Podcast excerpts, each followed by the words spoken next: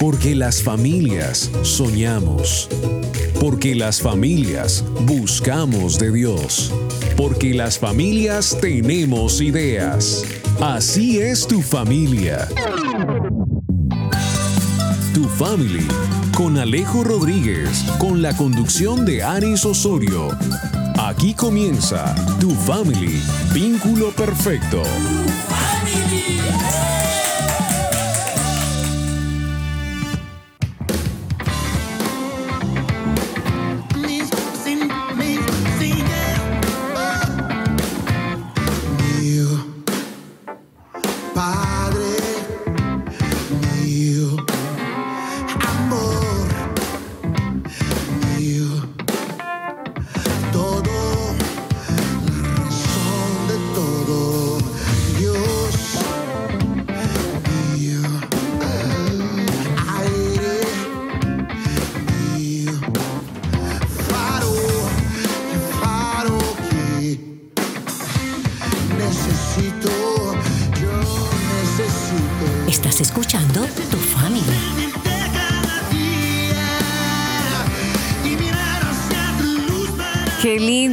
Esas palabras de fondo y tener seguridad que estamos hablando con aquel que escucha mi oración.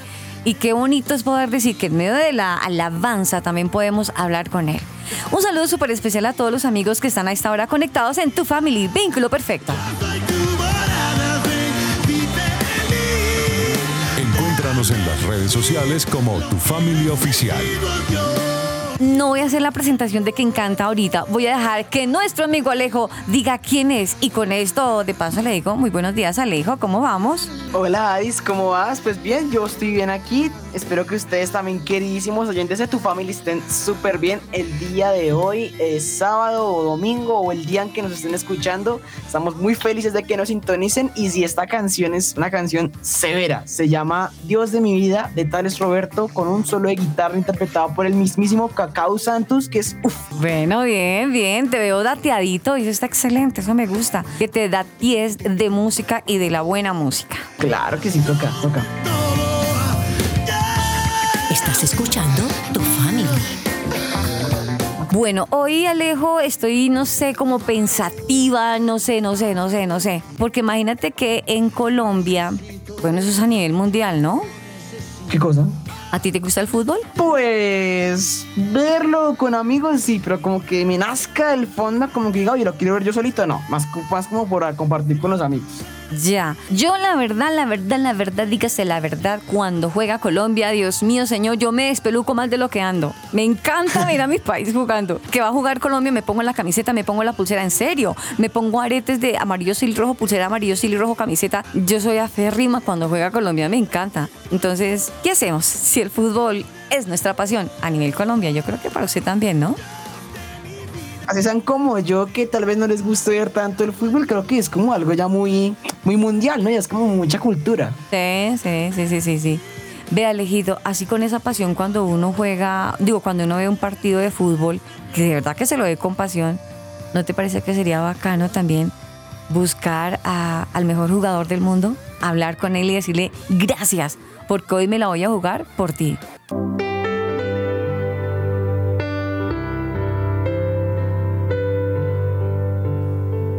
Amado Señor y Dios, te doy tantas gracias, Señor, porque qué bueno es poder contar contigo, Señor. Qué bueno es poder contar con tu misericordia. Qué bueno es poder decir, Señor, hoy arranca este día de jugada. Quiero hacerle goles a la vida, Señor, y no que la vida me los haga a mí, Señor. Te doy gracias, Señor, por la oportunidad que nos das hoy de respirar y a pesar del dolor, de la enfermedad, de lo que se esté viviendo, del problema, Señor, tú estás ahí, Señor. Gracias, porque en este partido no estamos solos, Señor. Hay momentos duros y difíciles, pero sabemos que en algún momento haremos gol contigo, Padre. Gracias por esta misericordia, gracias por tu compañía, gracias por tu amor, Señor. Gracias, gracias. Te presento el corazón de cada uno de nuestros amigos oyentes que están a esta hora, Señor. Eh, prepárales el corazón, prepárale la, la, mente y las ganas de escuchar el programa de hoy, porque, Señor, sé que vas a hablar con la ayuda tuya a cada corazón. Te doy muchas gracias, Padre, en el nombre de Jesús. Amén. Amén.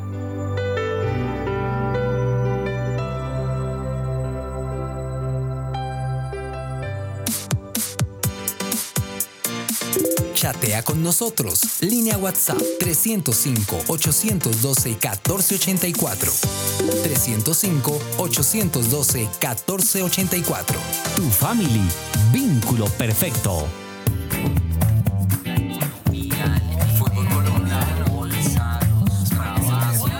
¿Y ahora de qué hablamos?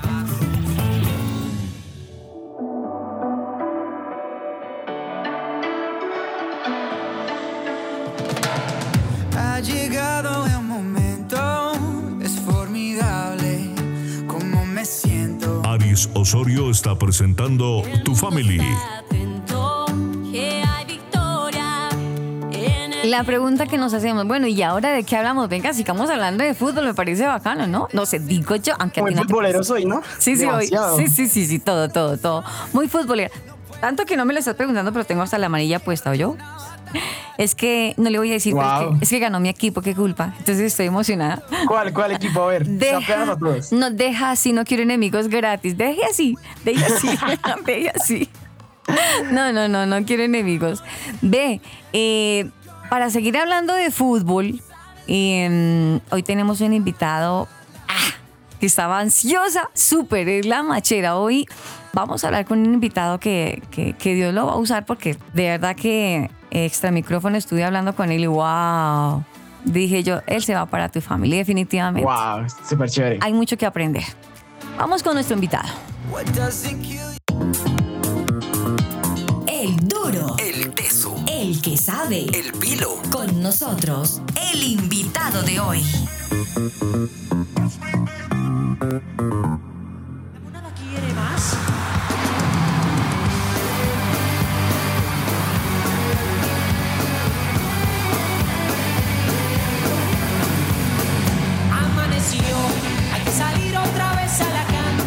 Tu family, vínculo perfecto. con este fondo musical de La Monada de Rescate, que me encanta, porque eso sí, tiro meche, me la gozo de comienzo a final, me parece muy bacano. Yo creo que todos, la verdad, es un tema, un clásico de clásicos. Sí, es muy bacana. Toda la música de Rescate me parece una cosa muy chévere, muy bacana.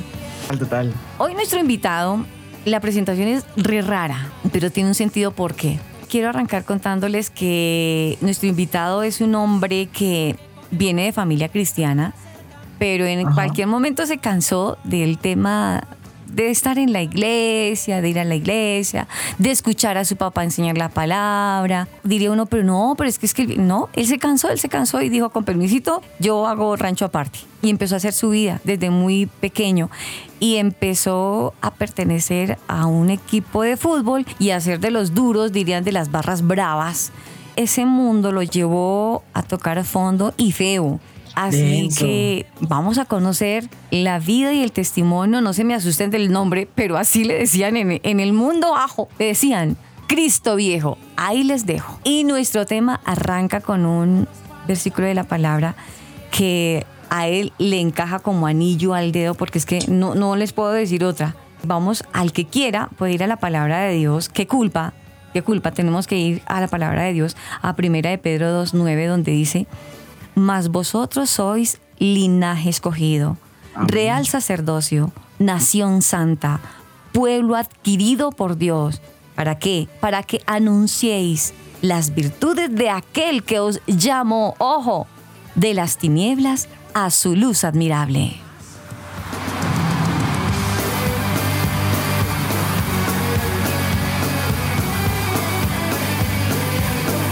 Ya después de este hermoso versículo le damos la bienvenida a Cristo Viejo. Hola, buenos días. Hola, bendiciones, ¿cómo están? Pues bien, bien, muy contentos. Alejo, te Sí. presento a Cristo Viejo. Mucho gusto, Cristo Viejo. No escuchaba eso hace como 20 años. Vamos a llamarlo hoy así hasta que conozcamos un poco más de su vida, más de su vida. Vámonos a, a tu infancia. Cuéntanos un poquito de tu infancia. ¿Qué hiciste? ¿Qué fue de tu vida? Nada, yo nací en un hogar cristiano. Sí. Eh, Mis papás, pastores. Éramos una familia muy grande. Dos de mis hermanas fallecieron antes de que yo naciera. Quedamos cuatro hermanos vivos. Nada, desde 1986 se funda la iglesia, de los cuales mi- mis papás eh, eh, eran pastores. Sí. En el año 91, finalizando, ahí ya se partió mi vida y comenzó a, a pasar cosas distintas. Dices, se partió mi vida. Estamos hablando, ya no hablemos de el año en ese tiempo, sino el año de, de- edad tuya.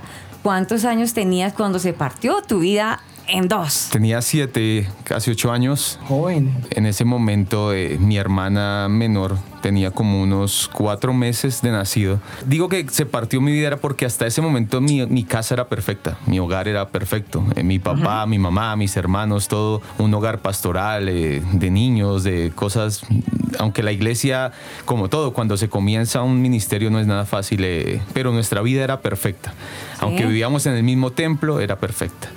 Pero en el año 91 mi papá se va, renuncia al ministerio en ese momento y nos deja, nos abandona. Yo en ese momento tengo una hermana mayor, pero de hombres era yo el mayor. Iba a cumplir ocho años, siete, Sí. ocho años. Sí. Cuando yo veo que mi papá se va de la casa y me dice, usted queda el hombre de la casa, usted va a cuidar de ellos, yo no los voy a desamparar, yo no los voy a dejar, nada, nada les va a faltar, ustedes van a seguir estudiando, ustedes van a seguir estando bien, pero yo me voy, doy un paso al costado del ministerio. Ahí se fracturó mi vida, ahí se fractura mi vida con Dios. Porque Uy, claro. yo recuerdo que, aunque era muy niño, eh, por algo me decían Cristo viejo ya después, Claro. porque era muy, eh, como muy maduro, eh, crecía muy rápido y ya comienzo a ver que ya no volvemos a la iglesia, de que ya no hay ministerio, de que ya no hay nada, de que mi hermana tiene apenas cuatro o cinco meses. Comenzó a despertarse dentro de mí un odio, un odio hacia mi papá, un odio hacia Dios, hacia lo que se tenía que ver con la iglesia. Claro, qué fuerte, Alejo. Claro, sí, es que eso es como un tema muy complicado y más cuando es un ministerio familiar y todo eso se rompe, creo que es como una, una cosa que no tiene vuelta atrás. Y bueno, ¿y qué pasó después? Porque creo que así como nosotros queridos oyentes, estamos aquí con Cristo Viejo, nuestro querido invitado de hoy, hablando de Tinieblas a Luz Admirable. Nos cuenta un poquito de, de su historia, de su infancia y creo que quedamos aquí súper mega intrigados. Cuéntanos más, ¿qué pasó después de eso? ¿Qué hiciste con tu vida? A los meses de que mi papá se ha ido, eh, cada vez ya comienzo yo como a, a tener mucha rebeldía. Era muy noble, era un niño noble, un muchacho noble. Que con siete añitos. Pero sí, siete, ocho eres muy años. chiquito. Muy noble. Y yo ya comienzo a, a- como a, a dañar mi corazón. Ahí tuve ya mi primer novia oficial a los ocho años. Ella tenía Ay, 14 no. años. Ella tenía 14 y yo 8. ¿cómo, cómo comienza todo como a, a- a- cómo el enemigo comienza a dañar el corazón de uno? Y recuerdo que un día tuve un accidente y mi papá ese día llegó y estaba súper bravo y le dijo a mi mamá que era una inútil, que no cuidaba bien de los hijos. Y cuando yo volteé a mirar a mi papá, y yo lo vi de esa forma, creo que ahí mi corazón se rompió y salí corriendo para la habitación, me tiré en la cama y le dije a Dios, yo usted lo odio, usted no existe. Y a partir de hoy, usted no existe en mi vida, usted no existe en mi corazón, usted no existe dentro de mí, porque usted no es real. Y ahí se fracturó mi vida. Es, es fracturó. impresionante, es impresionante. Quizás a- a- amigos oyentes no alcanzaron a llegar hace unos instantes que acabamos de arrancar con tu familia y vínculo perfecto. Hoy estamos con un invitado impresionante que está tocando ya nuestro corazón y eso que hasta ahora estamos arrancando. En tu familia vínculo perfecto nos acompaña Cristo Viejo, ese era el nombre cuando él estuvo afuera tocando fondo, nada que ver con Dios. Y estamos en un punto muy álgido de su vida. A la edad de los siete años, su vida se partió en dos porque su papá decidió bajarse del bus y dejarle la responsabilidad a un niño de siete años.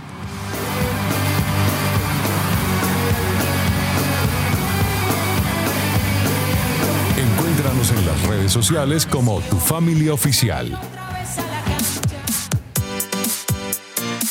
Chatea con nosotros. Línea WhatsApp 305-812-1484. 305-812-1484. Tu family, vínculo perfecto. Tu family. Vínculo perfecto. Perfecto. Perfecto. Ha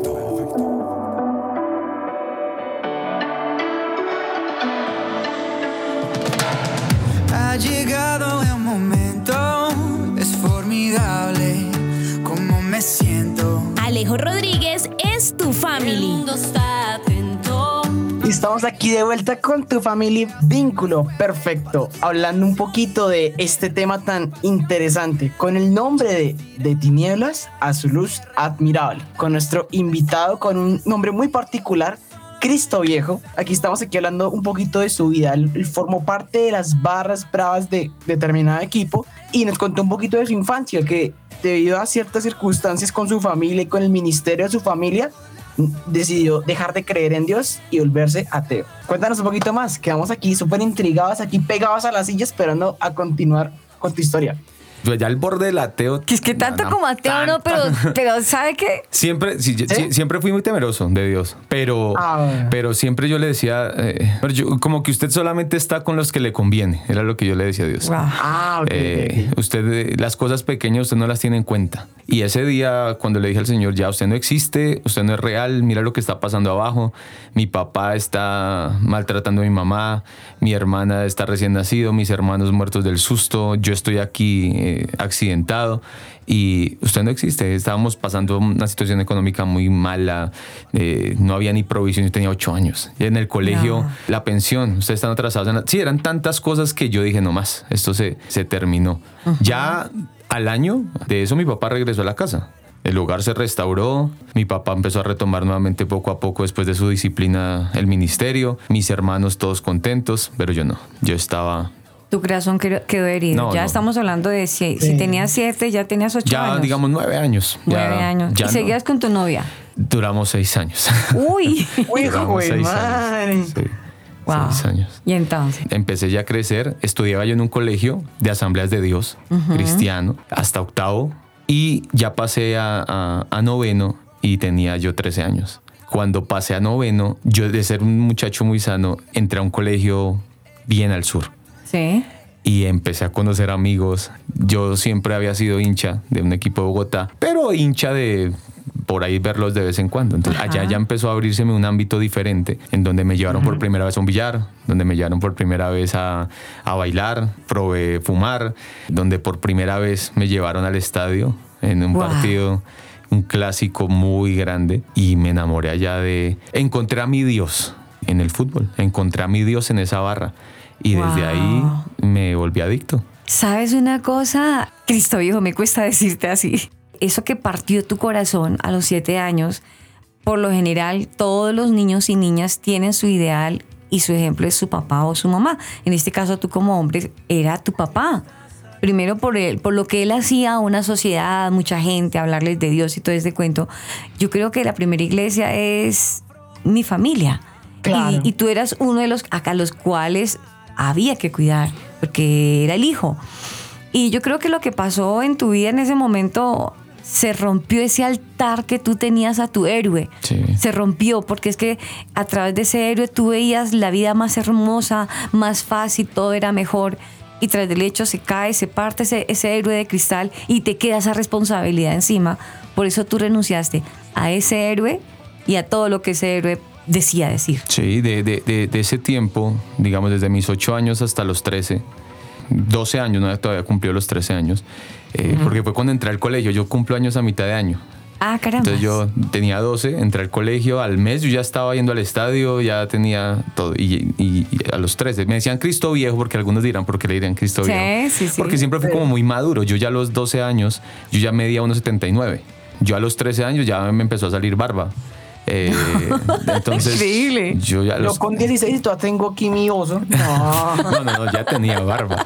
Entonces, sí, todo comenzó a, a- a abrirse a, a muchas cosas. Yo siempre lo he dicho, ahora lo digo, ya después de que Dios hizo un- algo especial en mi vida, yo siempre digo, mi iglesia es mi segunda casa y mi casa es mi primera iglesia. Wow. Entonces, a mí se me derrumbó mi primera iglesia y quedé como en un limbo en donde no sabía qué, a quién seguir. Digamos, renuncio a Dios, renuncio a mi papá, que era mi, mi héroe, la persona a la cual yo quería imitar. Él cantaba, él actuaba, él hacía muchas cosas, entonces yo quería ser como él y lo admiraba por lo que hacía. Y cuando se me cae eso, yo creo que pasa mucho en los jóvenes, cuando estamos buscando una identidad, es buscando a quién sigo, a quién imito. Siempre. Eh, a quién va a ser mi Dios, porque digamos, a veces nosotros decimos Dios, el creador, el del cielo, el que... No, no, no. Eh, ¿A quién va a ser mi Dios? Entonces hay unos que toman a Dios en la música, entonces el rock, o otros es el rap, o el reggaetón, otros la droga, el vicio, el alcohol, porque uno siempre está buscando a quién voy a seguir. Creo que es una esencia del ser humano. ¿Quién va a ser su pasión? Exacto, Ajá. exacto. ¿Quién va a ser mi, mi motor de vida? ¿Por qué voy a vivir? ¿Para qué voy a vivir? Y durante esos años, digamos de mis 8 a, a los 12 años, pues estaba como en un limbo. Cuando me encuentro con eso, me llevan al estadio y entro por primera vez a la barra y veo eso, los cánticos, como la hermandad que había ahí, tambores, trompetas. Esto era lo que yo buscaba, esto era lo que yo necesitaba, tener como amigos, tener algo diferente y que no tiene nada que ver con Dios. Ajá. Y ahí, y ahí empezó esa adicción hacia, hacia, hacia el fútbol, hacia las barras, más que el fútbol, porque uno llega allá es a cantar, a saltar, a animar, a pelear a la salida, más que ver un partido. ¿no? Esta es una fiesta, allá adentro es una fiesta. Alejo, ¿tú te imaginas a Cristo Viejo dándole la bienvenida a su nueva pasión? O sea, que ya Dios no pasó ni a un segundo plano, simplemente ya lo sacó de sus, de sus prioridades y ahora su nueva pasión a quién seguir era a un grupo que también seguían y ahora se llaman ¿qué? las barras bravas, ¿no? Sí. Aquí en Colombia, bravas. yo imagino que a nivel mundial también se les llama las barras bravas, bravas, ¿por qué no? Pues yo supongo, mira, o sea, me, me llama muchísimo la atención lo que mencionabas hace un rato de la pasión. Y sí, o sea, uno de joven, yo estaba viendo hace poquito eso en la carrera que estoy estudiando, uno de joven siempre tiende como a buscar una causa, decía tal cual, por la cual uno pueda morir, no pueda dar su vida. Entonces, como que veo que tú encontraste esa causa en el fútbol, más que en el fútbol, bueno, en las barras bravas. Y pues yo sé que eso es como un mundo que mueve muchas cosas. Entonces, cuéntanos un poquito más, porque a mí me da curiosidad y sé que tal vez aquí a muchos queridos oyentes también les dé curiosidad saber cómo son las barras bravas, porque uno tiene como una perspectiva, pues como la fachada, pero ¿qué pasa allá adentro realmente? Digamos, el nombre de barras bravas es eh, como, lo, como lo ve la gente de afuera, ¿sí? como que la gente dice, es una barra peligrosa, una barra brava, una barra que matan, destruyen, dañan, eh, bueno. Pero desde adentro uno lo ve como eso, como la pasión. ¿sí? Entonces uno dice, nosotros damos la vida por este equipo, nosotros los acompañamos. Si ellos viajan, van, van para Bucaramanga, Bucaramanga, van para Cali, a Cali, van para Medellín, Medellín. Y en ese tiempo, estoy hablando de hace 22 años cuando empecé atrás, uno podía viajar a cualquier estadio. Ahora se ha reservado mucho eso porque murió mucha gente, muchos amigos míos murieron, fallecieron, fueron heridos, bueno, tantas cosas. Porque uno, digamos, eh, quería como uno defender como sus territorios. Claro. Entonces es una, es, es una pasión, es, un- es, es como el acompañamiento y como que ese, ese- el equipo se convierte uno en, en su Dios y uno está dispuesto a dar la vida. Es más, si ustedes escuchan canciones de cualquier equipo, en el 90% de las canciones se dice, eh, doy la vida por ti. Tenaz, Dios, es que es tenaz, es tenaz, pero mientras que, que yo te escucho hablar esto, me- bueno, trae mucha lógica a lo que uno ve a los pelados que usan la camiseta de determinado color y no es solamente la camiseta, usan su cara, se tatúan la piel.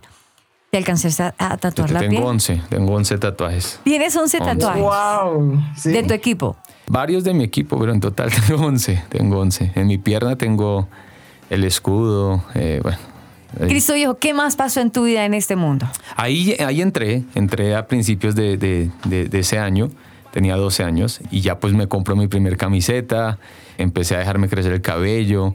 Cada vez que me compraban ropa, entonces no, yo quiero una sudadera de mi equipo, quiero una camiseta de mi equipo, quiero una pantaloneta, quiero, bueno, era todo de esa, de, de esa forma. La pasión era Y- pasión y- seria. Y, ya empecé. Entonces Claro. ya de domingo a domingo ya estaba vestido yo con, con, con- con la ropa del equipo.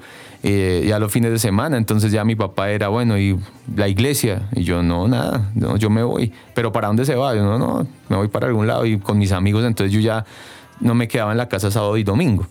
Ahí empecé, eh, empecé a tomar. eh, empecé a gustarme, no me gustaba la cerveza, no me gustaba nada, sino empecé a volverme adicto poco a poco, porque fue muy poquito al principio con el aguardiente Ok. y empecé a tomar poco a poco a fumar, eh, a ir a las reuniones. Entonces, eh, así como se va a la iglesia un día a la semana, entonces también se tenían reuniones los jueves, a veces los miércoles para preparar cada partido. Eso no es de que el- los hinchas van y fueron y todos saltaron y ya no. Eso se hace una reunión, qué canciones se van a cantar, de qué momento se van a cantar, cuál va a ser la salida Yo no salgo el asombro. Quiénes van a defender los trapos, digamos, los trapos son los, lo que aparece en, en las barras, digamos, lo que ustedes ven como banderas o trapos grandísimos. Sí. Eso se defiende con la vida. A uno le roban un trapo y usted se muere. No puede ser. Si usted está encargado de llevarlo, tiene que defenderlo con la vida, cuidarlo, porque eh, es como robarse el honor. Entonces uno también quiere robárselos del otro equipo. Oh, porque por es- Dios. Es, es- es robarse el honor. Entonces uno prepara todo un partido, digamos, por ejemplo, si es en Bogotá o si es en otro lugar, se prepara con una semana de anticipación. Bueno, qué, qué canciones, qué minutos se va a cantar cada canción, qué se va a hacer, cuál va a ser la salida, va a ser con papel, va a ser con extintores. Se maneja todo con mucho orden. Hoy estamos con un tema muy apasionante, nuestro tema, de tinieblas a la luz admirable, nuestro invitado. Aunque se escuche extraño su nombre, pero así, Cristo Viejo. Él nos está contando cuando tocó fondo, cuando se, se metió a un mundo que muchos desconocemos. Escuchamos la palabra en las calles, en los periódicos, el voz a voz, aquello de las barras bravas. Esto de las barras bravas tiene un trasfondo bastante, bastante profundo. Hoy con Cristo Viejo en tu family. Vínculo perfecto. Queremos paz.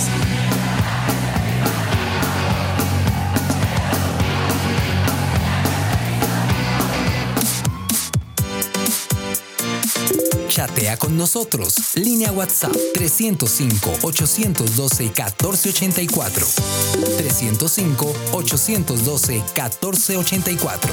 Tu family. Vínculo perfecto. Cada familia tiene metas, sueños, ilusiones, punto y propósitos. Eso es tu family. Vínculo perfecto. Estás escuchando Tu Family. Vínculo perfecto.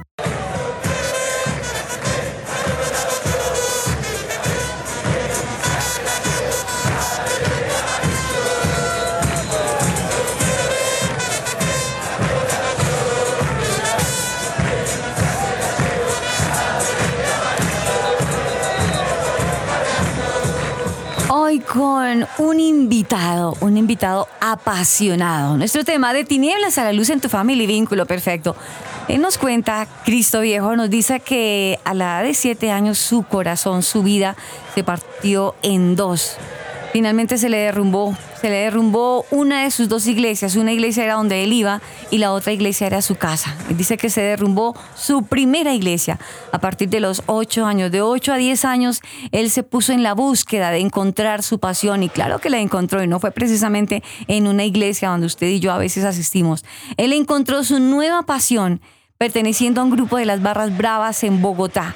Estamos en un punto muy álgido, Alejo, donde él nos cuenta lo que el nombre de Barras Bravas no es simplemente el nombre.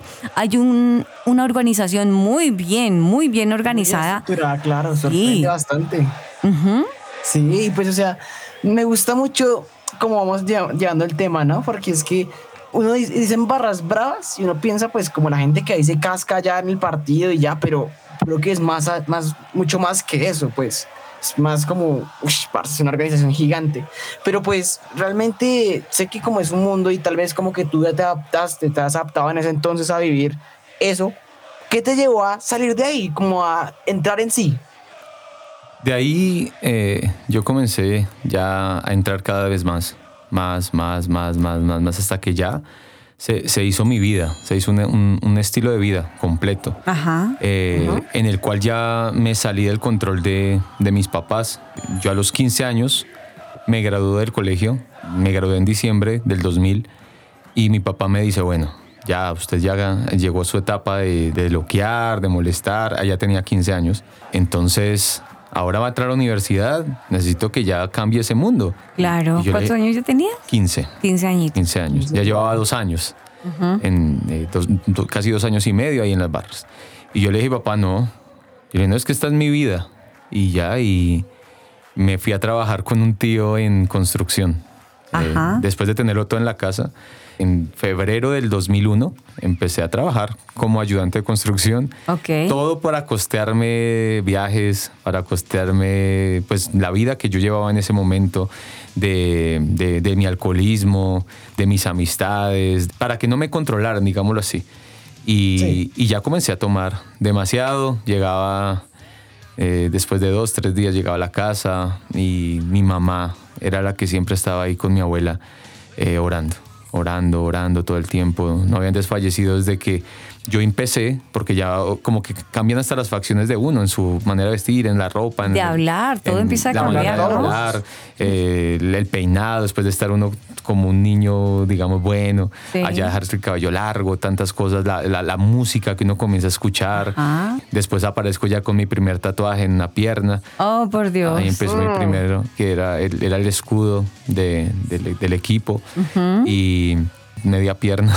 Sí. Uy, Y- y- eso es pasión, eso es pasión. Y ahí, Sí, es muy vistoso. y ahí ya empiezo como a salirme ya total de las manos. Mi papá trataba, trataba de, de- de controlarme, trataba de, de- de aconsejarme por las buenas, hijo hablando, hijo, mire, esto no le conviene, o ya por las malas, de que le voy a pegar, de yo de malas, yo decía de malas, no, no hay nada aquí, no hay nada que hacer, usted a mí no me mantiene, y si me va a echar de la casa, pues écheme, pero pues mis papás siempre era como Wow. que, como que no, no, tampoco, si lo sacamos de la casa ya como que Ya se pierde. lo perdemos por completo. Entonces yo llegaba a la casa y, y mi mamá siempre estaba orando, eh, ayunando en la iglesia, porque ellos ya continuaron con su pastorado, la iglesia creció muchísimo, el ministerio de mi papá creció muchísimo después de su restauración, eh, después de eso grabó casi 18 películas después de su restauración, casi 25 eh, eh, discos. Después de restaurado, el Señor le, lo, lo llenó de, de favores y de, de misericordias. Y mi papá también es un vivo ejemplo de que Dios es un Dios de nuevas oportunidades Claro, claro. y que Sí. me iba a llegar a mí el turno. Pero ese proceso de, de mis papás conmigo fueron de muchos años. Lo que me, siempre me impacta, vivíamos en, en un barrio que se llama Ciudad Jardín Sur Sí, sí, claro, lo conozco. y son casas grandes. Entonces llegaba yo, 4 de la mañana, 3, 5, dos días por fuera. Y llegaba mi papá y me abría siempre él. Y cuando él me abría no me decía nada, sino me abría y yo pues llegaba súper mal. Y cuando iba a cerrar la puerta siempre me decía que Dios lo bendiga, pastor. Oh, por Dios. Y, y para mí eso era un- Wow. un- una maldición. Yo le decía a mi papá, obviamente eh, tratándolo mal, no me diga eso, yo, que yo jamás voy a ser como usted, nunca. Yo no soy eso. Y él no peleaba conmigo, él normal, pasaba por mi lado y ya. Y ya cuando yo iba a timbrar y yo es- escuchaba que era él, yo decía, "Ay, otra vez. Y nada, entonces me abría la puerta, hola hijo, yo, hola pa, y entraba. Y cuando ya eh, iba Cuando ya estabas pasos, adentro. que Dios lo bendiga, pastor. Y jamás, Por favor. jamás se me va a poder olvidar lo que fueron eh, ocho años en el que él, cada vez que me abrió la puerta, eh, me lo dijo. Tremendo. Que, Tremendo, tremendo. que, que yo le iba a servir a Dios. Y yo hice todo lo posible. Yo soy, eh, a los que me puedan estar escuchando, hice todo lo posible para no servirle a Dios. Es, parece un poco absurdo lo que le está diciendo. Hizo todo lo posible para no No servirle servir a Dios. Sí, es, uno se acostumbra a escuchar como, no, yo, yo di mi vida, yo hice todo, pero aquí es todo lo contrario, es como irónico. Sí, yo en la iglesia, por ejemplo, yo nunca, por lo general los hijos de pastor son, eh, cantan, tocan un piano, eh, al menos, o la batería, o ha- hacen algo, pero yo nunca, yo nunca, nunca hice absolutamente nada. Yo solamente tenía una formación de mi papá de, de, de, de, diezmar. Yo llegaba los domingos cuando Millonario jugaba en Bogotá y tenía tiempo, o si no llegaba a los, a los 15 días y siempre llegaba el domingo en la tarde a entregar mi diezmo. Y yo calculaba como que fuera el tiempo de la ofrenda y iba entregaba el diezmo y ya, yo no saludaba a nadie, no saludaba a, ujieres, a nadie. Yo llegaba con mi ropa, con mi cabello suelto y digamos, hoy en día es un poco más fácil eh, estar en una iglesia con una gorra o con algo así. En estos momentos era un pecado gravísimo y la gente me miraba como que, mira el hijo del pastor entrando acá de esa forma y eso. Yo entregaba el diezmo y, y salía nuevamente. Y mi papá siempre como con esa vergüenza de decir, pero ¿en qué momento se me salió de las manos de una cosa tan grande? Pero mi mamá seguía. Mi mamá seguía insistiendo, mi mamá y mi abuela. A mí me cuentan, yo, eh, el sector fuerte donde yo siempre estuve era Tunjuelito, al sur de Bogotá. Y allá vivía mi abuela. mi abuela tenía casa allá. Entonces yo, digamos, llegaba allá y me acostaba a dormir allá para después levantarme rapidito y seguir otra vez en lo mismo. Entonces yo llegaba y me acostaba allá y mis tíos, porque yo jamás me di cuenta, nunca lo voy a poder decir porque nunca me di cuenta. Cada vez que llegaba, me acostaba mi abuela, mis tíos me dicen, su abuela se quedaba ahí con la mano encima suya orando. Por Dios. Eh, creyendo en, en, en, que Dios podía hacer algo. Y, y, yo, yo a veces pienso eso, yo digo, ¿cómo, ¿cómo aguantaron tanto? Ocho años mi, mi mamá y mi abuela eh, orando por algo que nunca se veía que iba a llegar porque no era que yo iba mejorando, al contrario, fueron ocho años que todos fueron de, de, destrucción para mi vida. Cada año fue peor. No fue que yo me empeoré cuatro años y luego los últimos cuatro años fui como bajando, no. Fueron mis ocho años que cada año fue peor, peor, peor, peor, peor.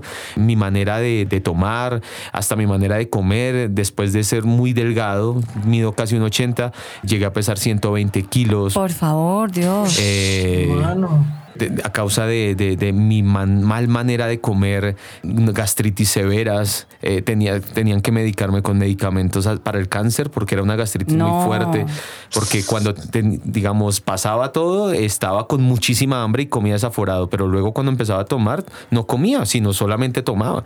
Y estamos hablando de que durabas días tomando. Sí, digamos, eh, fiestas, fiestas. Entonces uno llegaba y salía a una fiesta y uno empezaba a, la fiesta y tomaba y que baile que en la casa de Pepito y que a corra, no sé qué, después en la casa del otro. Y yo duraba perdido en la casa dos, tres días tomando, escuchando música, tomando, bailando, mujeres, una vida desordenada, sucios, mal. Yo llegaba a la casa mal. Yo siempre decía, cuando mi papá me decía pastor, yo decía, pastor hermano, ¿dónde, dónde ve el pastor? Yo decía, ¿dónde me ve el pastor? ¿Dónde me ve el pastor? Mire, yo no soy ningún pastor. Y él no, él no, él, él, me miraba y como que siempre tuvo esa, esa, esa convicción de que, de, que iba, de que iba a pasar algo. Ya cuando yo llegué a los pies del Señor y eso mi papá me contaba y me decía, eh, ellos perdieron una hija, una, mi hermana antes de mí, eh, que murió en un incendio. Y me dijo, mi papá sirvió por ocho años en el ministerio de Gigi Ávila, eh, cantaba con Gigi Ávila. Gigi predicaba y mi papá cantaba. y, el pastor Gigi Ávila le dio una palabra acerca de la iglesia, del lugar que se iba a fundar la iglesia y el ministerio que tenía mi papá.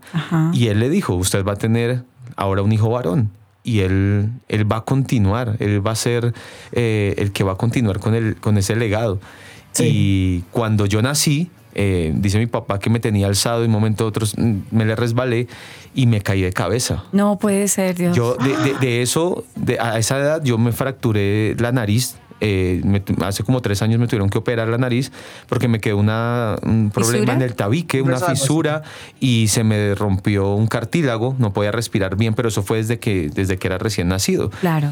Y cuando yo me caí, mi papá dice que me levantó y la cabeza la tenía colgando.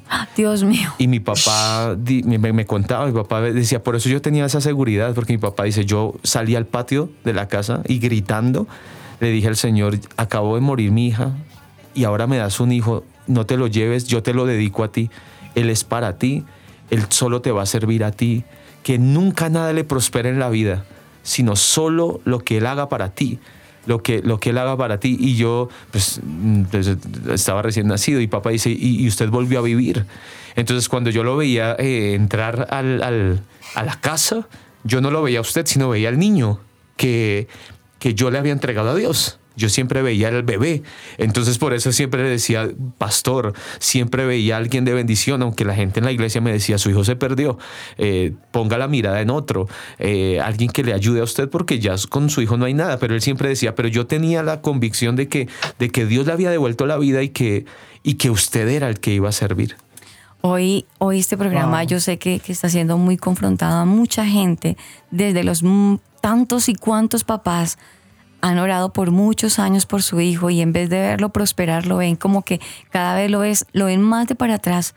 Papás, mamás, y usted, hijo, no reniegue de Dios ni de su familia, ni la familia que le tocó. Dele gracias a Dios.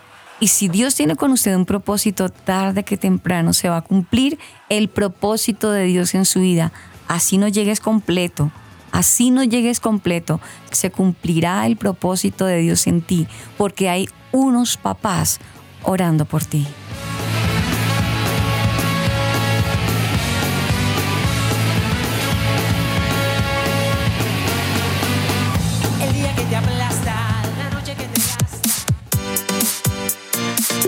Chatea con nosotros. Línea WhatsApp 305-812-1484. 305-812-1484. Tu family. Vínculo perfecto. Tu family. Vínculo perfecto.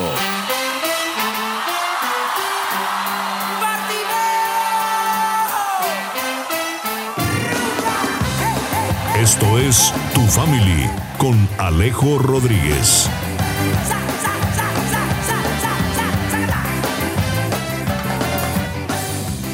Y estamos aquí con tu family vínculo perfecto. Terminando ya culminando en la recta final del tema de tinieblas a su luz admirable. Con nuestro invitado, perro viejo o no, Cristo viejo. Entonces, pues aquí estamos. No me parece. es que Aris entre, fue extra micrófono. Un, un momento es que en vez de decir Cristo viejo, le dijo perro, perro viejo. ¡Qué horror! Y fue como. Pero bueno, estamos aquí hablando un poquito de su mundo, de lo que vivía en las barras bravas, de la vida tan desordenada que llevaba. Y nos contó un sobre su papá y como que la evidencia que Dios le dio de que él lo iba a servir a pesar de que lo que veía era un hombre desordenado. Cuéntanos cómo fue eso. Ya yo me gradué del colegio y empecé a salirme ya de las manos por completo y ahí pasan dos años más en el cual yo ya estoy trabajando, yo me mantengo solo, pero pues seguía viviendo con ellos, no, nunca me echaron de la casa. En el año 2004 a mi papá en el mes de junio le da una embolia cerebral Mm. y mi papá queda postrado literalmente en cama un año. Oh, por Dios. Postrado en cama, pierde sus campos visuales, la mitad de los ojos quedó ciego, Oh. eh, pierde un poco de movilidad, entonces queda un año postrado. Entonces ahí ya comienza Dios a, a- a- a- a traerme, porque eh, ahora ya no tenía una vida tan libre, sino que ahora tenía que sostener una casa. Ahora tenía que estar pendiente de los pagos de la casa, la luz, el agua, la administración, Como un papá, ahora sí te el en colegio de, mis Sí, hermanos, teniéndolo a él ahí. O sea que lo que pasó cuando tenía siete años, que fue solamente un añito, esta vez sí fue en serio, en serio, ponerte al frente. Todavía estoy en lo mismo. Yo, Oh, Dios. yo sigo siendo el eh, Wow. que sostiene eh, a mi El- mamá. Ya mis hermanos, pues gracias a Dios se casaron, pero, pero no, yo sigo estando ahí, enfrente de todo. Bueno, y entonces en el 2004 a tu papá le da esa embolia cerebral. ¿Y qué pasó contigo? Le da esa embolia cerebral a mi papá, entonces ya tengo que estar más al pendiente de la casa. Entonces ya no estoy tan loco, tengo que ser un poquito más responsable. eh, nada de Dios, eso sí, nada de Dios, nada de Dios cero. Pero no dejo el trago. Sigo con el trago, sigo con Sí. el trago, sigo con el trago. Cuando cumplo 19 años, eh, me dio un dolor muy fuerte en el estómago y yo decía, ¿qué será esto? ¿Qué me estará pasando? Me llevaban al médico, pues no encontraban nada, siempre pues el acetaminofén que mandan. Típico, sí. Y nada, entonces ya yo preocupado por lo que me está pasando, me llevan a un médico más especializado y encuentran de que mi hígado se está destrozando. Dios. Dios De mío, entonces. No puedo seguir viviendo una vida desordenada. Tenía ya 19 años y el médico me dice, si usted sigue viviendo la vida que está viviendo, se va a morir. No puede ser. Entonces ya comienzo como a, a ir recapacitando en muchas cosas, pero aún así recapacitaba por algún momento, pero eso después seguía, eh, normal, uno, el fútbol, la salida, los viajes, tomar las fiestas, los amigos, bueno, pero mi mamá seguía orando. Y algo Que que... eso, perdóname, eso me, me, me marca. Estamos hablando en toda tu historia, yo veo a una mamá y una abuela orando, Orando. orando, orando, Ocho años sin cesar. orando. Sin parar, claro, sin sí. y creo que aquí es donde ahora se parte la historia a favor de mi familia, porque mi mamá está en un ayuno y un día ya cansada de verme, le dice al Señor, te lo entrego a ti en luz y en tinieblas. Oh, por Dios. que pase lo que tenga que pasar. Que la cobertura que yo he puesto en él para que no lo afecten las tinieblas, se la quito. Solo guárdale la vida, Señor. Guárdale la vida y punto. Qué oración tan fuerte, Dios. Y, Sí. y ahí comienzo a experimentar cosas muy duras porque yo ya tomaba y empezaba a ver demonios. Entonces yo decía, "Ay, me estoy volviendo loco. Santo Yo decía, me estoy volviendo loco, esto es extraño, esto no es normal. Y, y me pasaba mu- mu- mucho. Y yo decía, no, pero ¿qué está pasando? Yo le decía a mi mamá, yo, mamá, mire que a veces tomo y yo veo gente rara. Y mi mamá me decía, ¿rara? ¿Cómo es rara?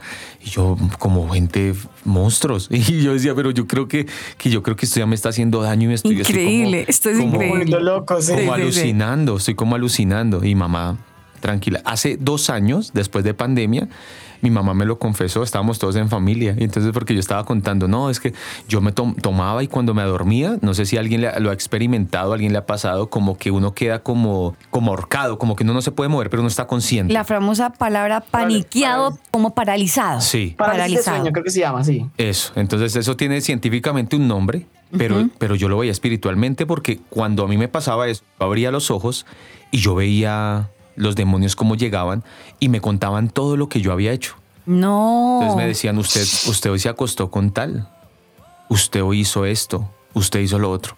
Decías, me decían, cierto que esta es la buena vida. No, Y pues. yo, y yo, yo temblaba, yo, yo decía, yo sí decía, Dios, Dios, Dios, ayúdame, Dios, no sé qué, pero no me podía mover. Y eran horas. Cuando yo me despertaba, me despertaba sudando y yo me despertaba muy cansado. Ajá, claro. Todo explotó fue porque mi hermano cumplía años. Ya estamos hablando ahora del año 2005. Ajá. Y hicimos una fiesta y de cuatro días. Así sería la De farrita. cuatro días. Sí, Con mi de la hermano. farrita. Pedro. Sí. Cuatro días. Y yo me, me desperté y mi hermano está tirado en el piso con la novia. Bueno, estaba una cosa loca. Loca. Y, y yo me desperté y llamé a mi cuñado y le dije, hermano, lléveme a la casa que estoy mal. Me duele el estómago. Claro, era ese miedo siempre lo del hígado, de que tenía principios de cirrosis. Me llevó a la casa y me acosté. Cuando yo me acosté, eh, vi cómo entró un demonio, como nunca antes lo había visto, gigante. Entró a mi cuarto y tenía una lengua larguísima No. y se me puso encima y me decía, esta es la buena vida.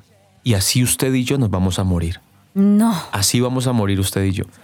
Y yo no podía soltarme, no podía soltarme. Yo llegué a la casa como a las 3 de la mañana. Cuando yo me pude soltar, ya había amanecido y eran como las seis y media de la mañana. Tremendo. En ese momento, Denso. yo estaba, mi papá postrado en una cama. Económicamente, habíamos perdido todo. La persona que administraba los negocios de mi papá se los había robado. No. Estábamos, mi hermano estaba, era el único que estaba en la universidad, mi hermana pequeña, que hoy es pianista en la iglesia, ella estaba también empezando a tomar con 12 años. Eh, mi hermana mayor estaba enfrentando una separación. Eh, yo estaba amenazado, no podía salir ya a la calle, porque otra barra ya me había puesto como objetivo de que, ojos, sí. de que me tenían que matar. Tremendo. Eh, la novia que tenía, mejor dicho, me había destruido la vida. Y yo dije, todo, ya no tengo sentido en nada. Y cuando el- ese demonio comenzó a atormentarme esa noche, yo me desperté.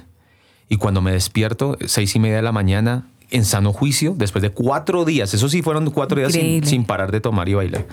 Cuando yo me despierto, me baño, me arreglo y me senté en la sala. Se levantó mi papá, mi mamá, iban para la iglesia y me dicen, ¿y usted qué es para dónde va? Y le dije, voy para la iglesia. Y mi papá, ¿en serio, hijo? Y yo, sí, voy a ir a la iglesia hoy. Entonces él dijo, a llevar el diezmo.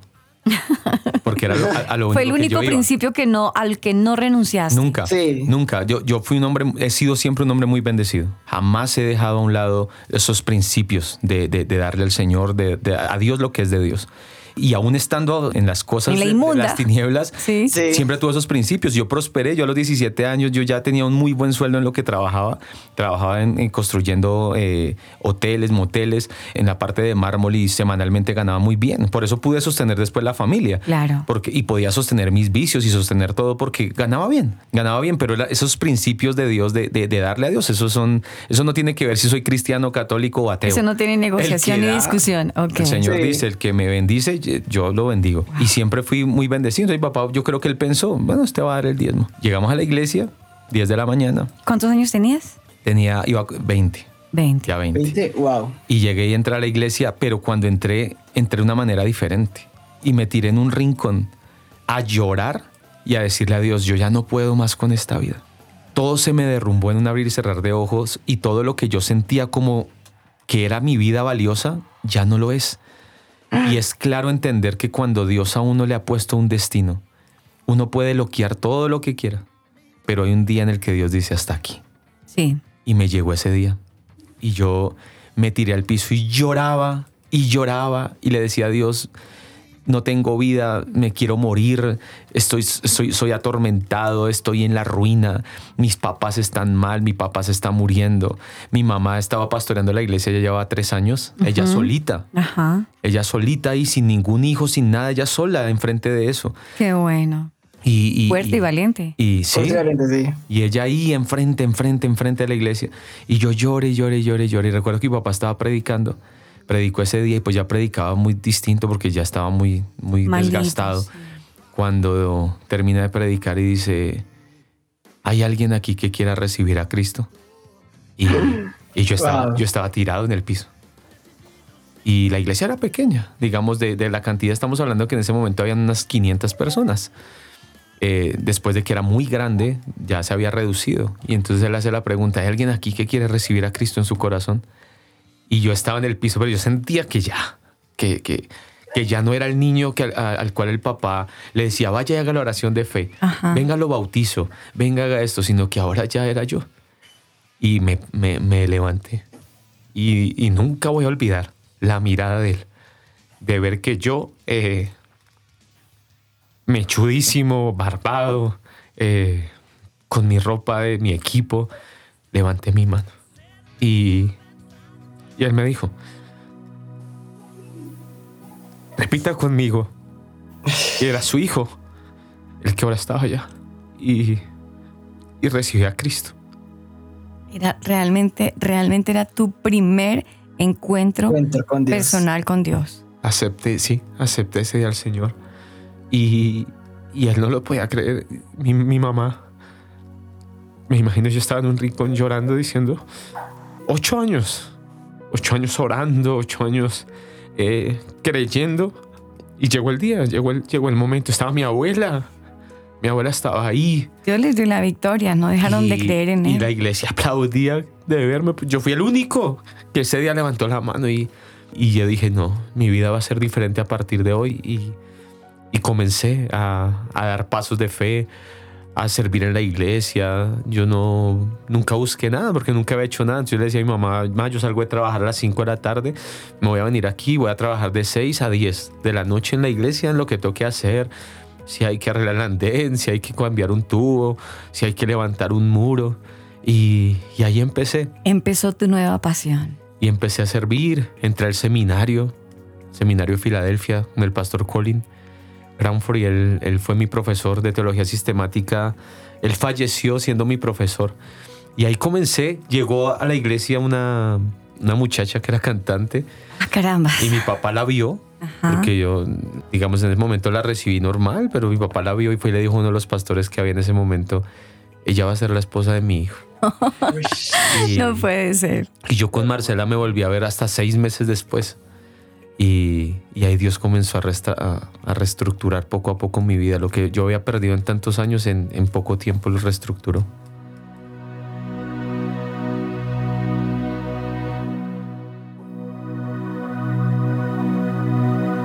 Yo creo que llegó el momento más importante de todo lo que hemos escuchado. Eh, vamos a cambiar este, este nombre que incluso me ha costado decirlo, hasta me he equivocado porque es un nombre que este, este gran ser humano que nos está acompañando hoy no se merece hoy por hoy ese nombre usarlo.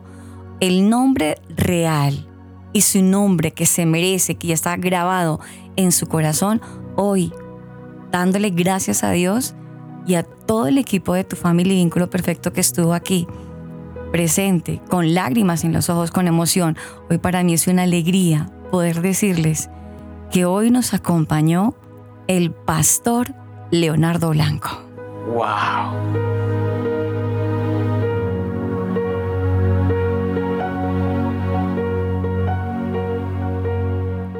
La verdad, el, el corazón de todos está confrontado. Sí. pero vemos la, la misericordia y, de Dios y lo fiel que es Dios. Vemos la fortaleza de una madre de una abuela que no dejaron de creer en Dios y que le creyeron y le siguen creyendo a Dios. Mm, Vuelvo y reitero lo que les dije al inicio a todos los padres. No se cansen de orar por sus hijos. No se cansen. Que el tiempo, el día y la hora, Dios los tiene escritos y va a llegar ese tiempo.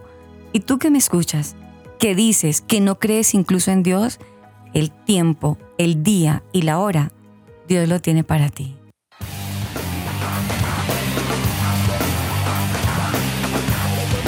El tiempo se nos fue Alejo. Se fue el tiempo y pues de verdad que este programa es un programa que nos lleva a nosotros como a reflexionar y a simplemente sensibilizarnos a lo que Dios nos quiere decir. No nos cansemos de hacer el bien porque a su debido tiempo cosecharemos. Estuvo con ustedes Alejo Rodríguez. Y Aris Osorio, simplemente los quiero dejar nuevamente con el, el versículo con el que arrancamos. Vuelvo y los dejo con el versículo para que digan, ahora sí tenía razón ese versículo y por qué existía, por qué teníamos que sacarlo hoy, porque realmente Dios nos saca de un lugar donde estábamos a otro lugar y mejor. Primera de Pedro 2.9. Mas vosotros sois linaje escogido, real sacerdocio, nación santa, pueblo adquirido por Dios, para que anunciéis las virtudes de aquel que os llamó de tinieblas a la luz admirable.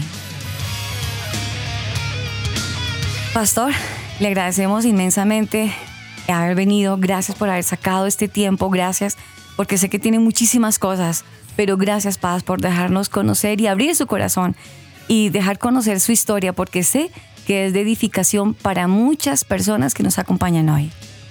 Un abrazo para todos, gracias, gracias por la oportunidad de, de permitirme compartir eh, parte de mi vida y poderle decir a cada mamá, a cada papá que está ahí al otro lado, de cada parte donde me puedan escuchar que, que Dios es fiel y que Él cumple sus promesas.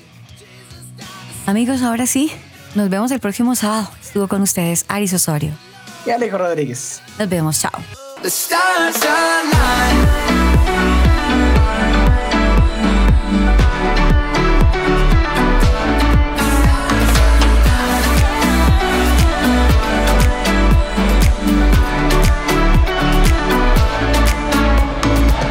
What doesn't kill you makes you stronger.